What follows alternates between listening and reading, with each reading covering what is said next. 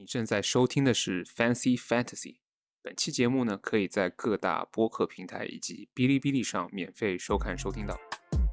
各位观众朋友们好，那欢迎回到我们 Fancy Fantasy FPL 的环节。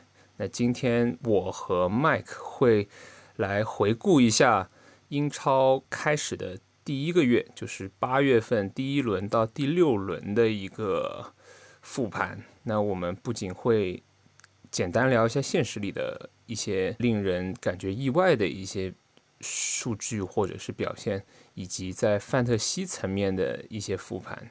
各位英超范特西的粉丝们，大家好久不见。自从上次和 Matt 为大家分享了 FPL 前瞻之后，拖更了很久。那这期就为大家带来完整的 Game Week One 到 Game Week Six 的一个大复盘。其实今年这前六轮也是出现挺多让人大跌眼镜的一些事情，包括像切尔西主帅被炒鱿鱼，那很多东西都是挺戏剧化的。那我们就从第一轮开始浅讲一下。第一轮的话，Matt 觉得有什么令你意外的比赛？第一轮最意外就是首当其冲的就是富勒姆对利物浦这场那米神降临。我们看到从现实的角度，米神力压 TAA 那球还是挺让我们印象深刻的。那第一场就二比二逼平了利物浦。那我们当时是不知道到底是富勒姆强还是利物浦拉垮了一点。是的。主要是那场我和 Matt 一起看的，是圣白马的主场嘛，一上来就气势如虹，确实踢得很好。富勒姆，而且佩雷拉和米神都踢得蛮不错的。对，当时就踢完就觉得我们有玩 FPL 的 Draft 联嘛，就说感觉米神是可以拿一手。没错。那其他比赛倒还好，就像阿森纳那也是。稳定输出还是那几个人，就是 FPL 里的高持有率的一些人，萨卡、马丁内里啊、热苏斯啊。唯一有点惊喜的就是曼城那场，我们看到哈兰德其实根本就不慢热，一上来就进了两球。一轮还有的冷门，比较小冷门，就算是阿斯顿维拉输给伯恩茅斯和曼联小负布莱顿，算是两个。比较也算是冷门吧。第一轮其实也确实不是很好猜猜测结果的一轮。是的，第一轮会让人以为啊，那今年可能拿 clean sheet 还是比较好拿的。结果正 正是一个正正是一个灾难的开始。看到有一场、两场、三场、四场，四场零，看着还行，对吧？还行。哈兰德一上来数据就已经很好了，他第一场是有一点七个 xg，攻入两球。上没有助攻，哎，但是那那五角射门真的是像年轻版的复活范尼一样，意识啊是相当好的。是的，当时我和 Matt 为大家做前瞻的时候，也是在讨论哈兰德和凯恩，如果只能选其一的话，你拿哪一个？那第一轮拿完之后，这个答案就显而易见了。是啊，可是当时我们其实没有想到另外，没有想到萨拉赫会变成现在这样的状态，嗯。嗯，是的，不太好说。萨拉赫的话，咱们之后可以聊一下。第一轮，那那我们简单从数据层面去讲嘛，毕竟我们是数据宅，我们主要聊一下 FPL 数据。那我们看到来自 Check the Chance 推出的一个预期分值，它每一轮都会有一个显示出萨拉赫呢，他预期分值七点三八，获得了十二分，那又是一个 Trap。一开始一开始就啊，萨拉赫基本操作，那他就是很稳。那孙兴民呢，就开始了一个 很灾难性的 FPL 之旅了。嗯，他这一轮是预测六点九三分，仅拿了五分，但这个仅拿了五分，已经是对于他接下来而言是一个很好的数据了。对，第一轮看着好像就哦，他的基操嘛。是。啊，第一轮还有一个意外，就是大家以为佩里西奇一来就会是技战力首发，结果是替补了，替补出场。是的。然后一些人像 TAA、迪亚斯这些，就是没有拿到零封的数据。然后很高持有率的路易斯·迪亚斯也是暂时表现是一般，仅拿了两分，预估值是有五点二三分。那就继续来到了第二轮，等等等，红魔曼联呢，就是经历了二连败，四比零输给了布伦特福德。是的，这场是属于比较意外的。嗯，曼联这六轮就是坐了一个过山车，大号过山车。是的，那布伦特福德四比零之后呢，就压力非常大了，因为第三轮就要踢利物浦。但是呢，利物浦在第二轮也是也没有赢球，也没有赢球，也是他们新签回来的前锋努涅斯一记很冲动的，其实还好，他就是顶回去顶人，这个其实吃黄牌就还好了。是的，这一轮是体现了英超判罚尺度的一点点，怎么说呢？就是标准不是很统一啊，标准有一点。主观色彩在里面。你看，切尔西对热刺这场比赛二比二，其实过程还是挺精彩的。但是这场比赛就 VAR 也没有去回看库库那个贝拉头发，就踢的其实也挺脏的，但是也没有什么吃吃牌。这场争议还是挺大的。然后这一轮是热苏斯终于进球了，大家 FPL 玩家就。非常兴奋啊！我们终于拿到了一个八点零的一个刷大分的 前锋了。但是从这个开始之后，他我印象中他就没有再进了吧？呃，进过一球，进过一球。上一轮，第五轮。嗯，接着第二轮的分析，我们可以看到布伦特福德的话，他就是说他进了四球，但其实他。xG 只有一点八，其实也没那么好进，可以这么理解。接着，来自利兹联的罗德里戈，他奉献了两个进球，五脚射门，有三脚中目标，有三次的关键性传球，零点七的 xA，一点二的 xG，贡献两个进球，可以说是前两到三轮之内表现非常优异的一个球员。相信广大 FPL 玩家也有纷纷购入罗德里戈。但是没想到他就是突然间就受伤了，他就是成为了去年这个时候的本拉赫马，差不多就是这样子一个角色。这就是 FPL 的有趣和魅力的地方吧。就 Matt 很喜欢跟我说，你购入上一轮表现优异的人，可能是在那句话怎么说来着？在追上一轮的分吗？对你购入上一轮表现优异的球员，可能是在为他上一轮的表现买单。就这种情况在 FPL 里面也是屡屡发生的。然后，因为大家都很想淘到像去年那样性价比奇高的拉菲尼啊，但目前就是纵观前六轮是暂时没有看到的。海鸥感觉还不错哎。是啊，海鸥还不错。嗯，特罗萨德、Gross 还有他们那个麦麦卡利斯特，对吧？啊，那个阿根廷仔，是的。运动世家，他爸也是足球员。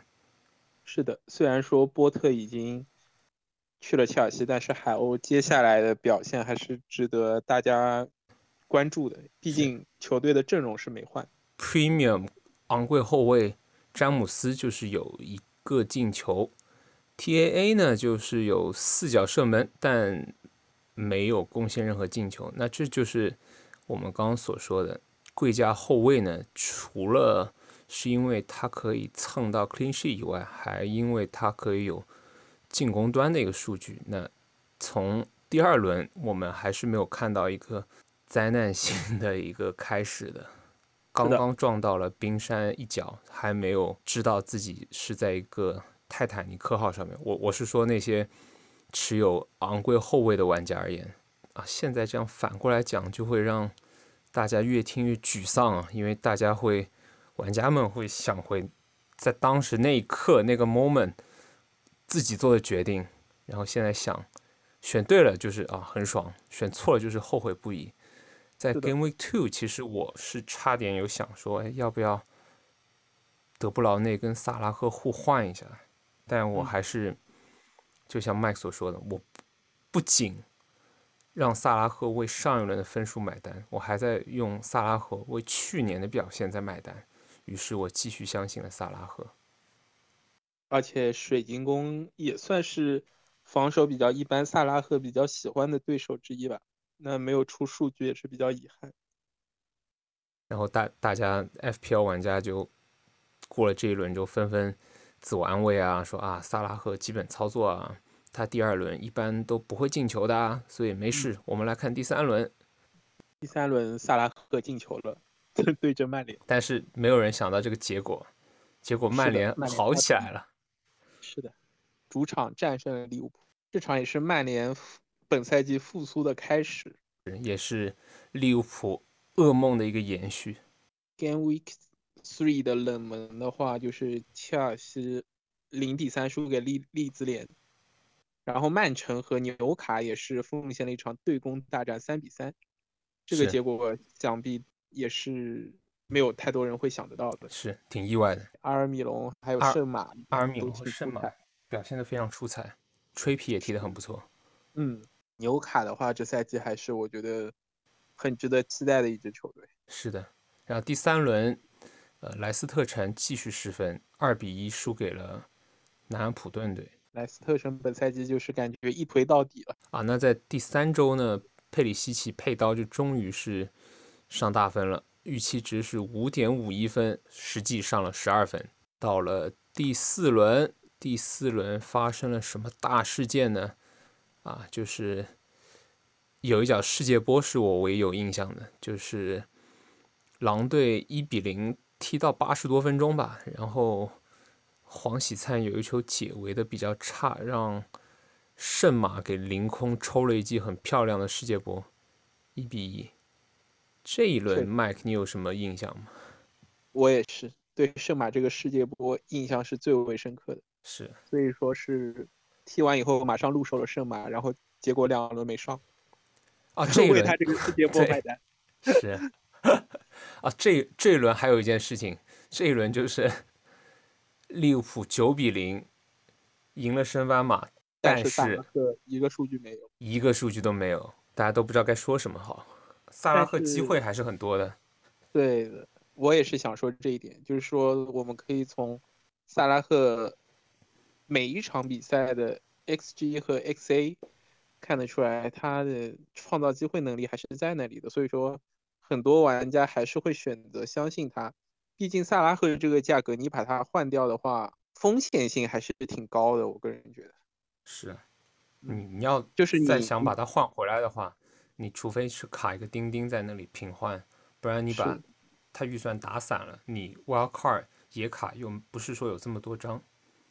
对，第二点就是大家很多都是老玩家来的，经经历过。这么多个赛季，萨拉赫的统治，就是大家应该也都很害怕。你把他换掉之后，他就开始暴风之旅。如果是新玩家，那就当我没说。但新玩家这个赛季进来，好像还表现都挺出彩的，可能就是因为没有这个历史的包袱。是，比如说我们连前两名他们就都没有拿萨拉赫，但是对分数都挺高的。挺理想，他们是萨拉赫，一个是没拿萨拉赫啊，两个都没拿萨拉赫，一个是没有，更加没有拿 TAA。是的，感觉这个决策都是做的挺好的啊。但是但是九比零那场 TAA 是终于上大分了。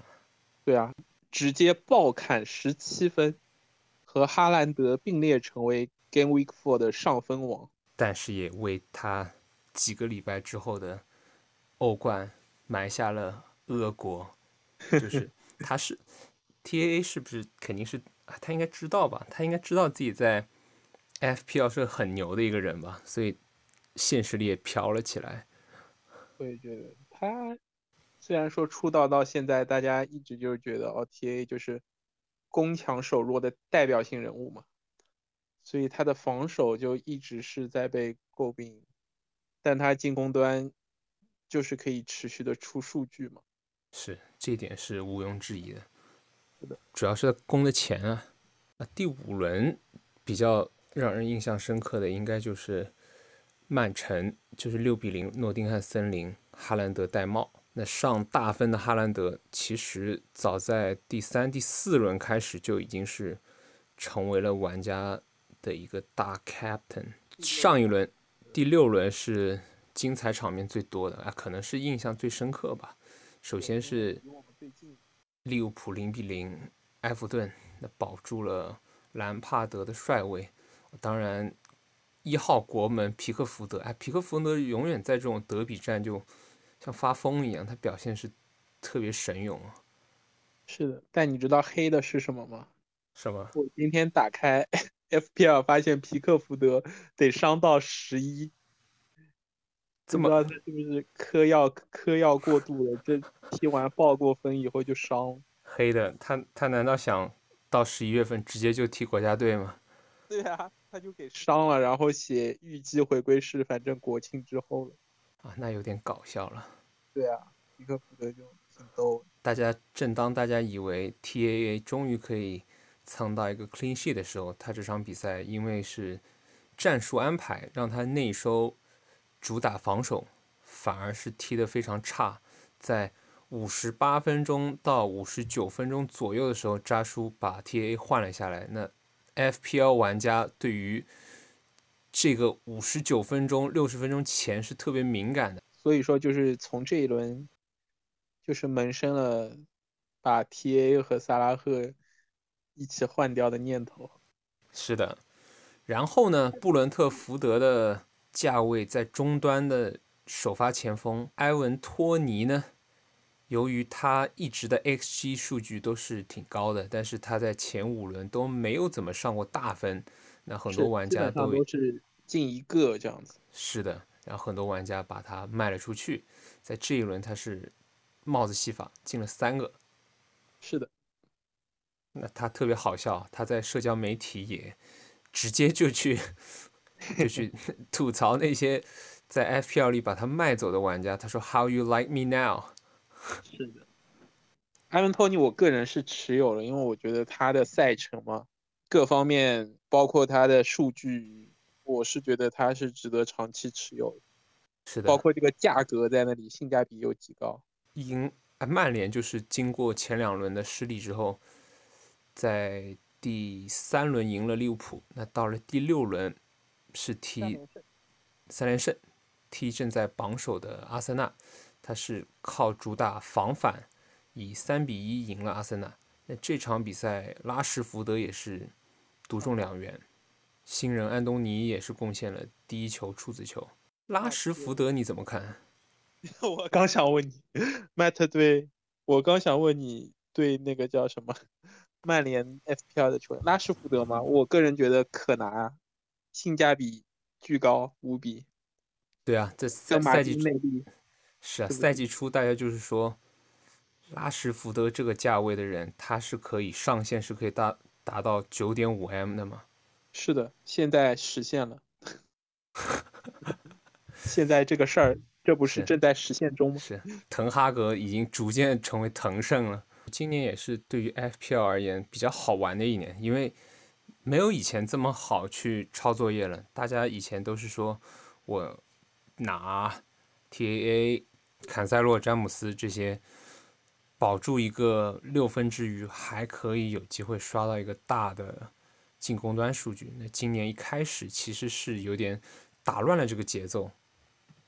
是的，没错，因为切尔西也从一支本来大家都觉得防守很稳健的球队，成为了一支场场丢球的球队，也让大家就非常有点不能忍受。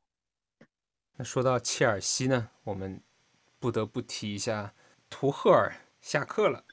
那作为资深的切尔西球迷，你怎么看待图赫尔下课以及请来了布莱顿？主帅波特去接任切尔西主教练这件事情呢？嗯，从球迷角度来讲的话，我其实还是非常支持球队老板这样一个决定的嘛。因为大家也知道，切尔西在这个夏季转会市场上花费了三亿，买的都是主教练需要的球员，除了可能 C 罗没有来之外。就是像图赫尔要求的奥巴梅扬啊，也都转会到了球队中。可是切尔西的战绩就是非常差强人意嘛。除了二比二踢平热刺那场踢的我感觉还不错之外，其他的比赛都踢得非常一般。其一，我觉得是凸显了坎特的重要性嘛。就是没有坎坎特，感觉切尔西就是两支球队。其二，我是觉得图赫尔或多或少就是问题还是挺挺大的。所以说我支持这个换帅的决定，因为感觉球队的精气神这方面可能会随着换帅有所提升，包括新来的这个主帅波特也是非常有两把刷子的教练，把布莱顿这几个赛季都带得非常好。所以说我个人是持支持的。拒绝了老板引援 C 罗这个决定，会不会是他最大的一个导火线呢？我个人其实不是很认同啊。我觉得主要还是因为他，主要比赛上的一些大家团队的发挥吧。来了 C 罗不一定会踢得更好，但是没有 C 罗也没有踢得很好，这反而是最大的问题。是我和你持相同意见，我觉得主因是成绩吧。副因可能是老板也会有这方面想法哦，你拒绝了我想要引进 C 罗这个要求，问题是我买来了你要的人，你也没有给我成绩，所以说就导致了他下课吧，我觉得。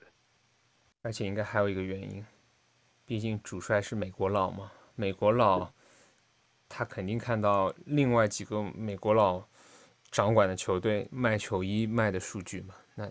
切尔西今年应该球衣还没有一个人应该是可以卖得出爆款球衣吧？你说奥巴梅扬、什么库里巴里、库库雷利亚也不太是那种很能卖球衣的人。但是 C 罗如果他真的一来呢，从收入上就会很直接的反映出来。非常有道理，而且其实老板每场比赛都会到现场去看嘛，包括我也会。看切尔西的球，我就觉得切尔西确实就缺少一个前场的一个支点式的中锋角色。很多球今年踢的就我觉得都很奇怪，喜欢起边路传中，然后你中路又没有前锋去做支点。我觉得老板可能也会觉得，那你要是有 C 罗，是不是就不一样？我觉得这也是一个挺挺能让我理解的。是，嗯。所以说，我是比较支持那个这个换帅的决定的。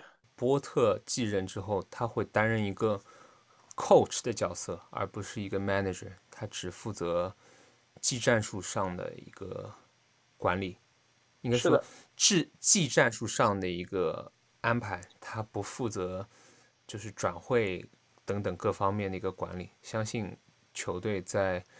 之后几周应该还是会有，也许请一个就是体育总监的一个想法，我希望是这个想法，因为不然的话又变得像曼联一样，当年三德子同时也是兼顾体育总监，那就搞得一塌糊涂，就应该就感觉是会适得其反，是吧？是的，因为我那作作为曼联球迷，我从我的角度去看这件事情。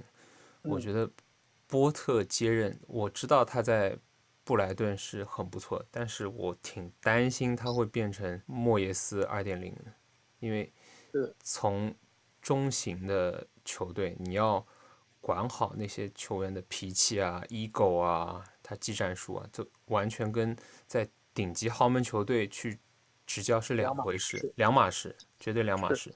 是，认同。所以今年的。FPL 以及英超也是特别有意思的。是的，那 Game Week One 到 Six 的总结复盘就为大家带到这。是，接下来我会和 Matt 持续为大家更新之后的联赛内容。这个持续呢，就有点就是得靠大家催更了。我们有点，因为我们得 NBA 和 F 篮英超双线程嘛，就可能。会更新的进度慢一些，请大家也理解一下。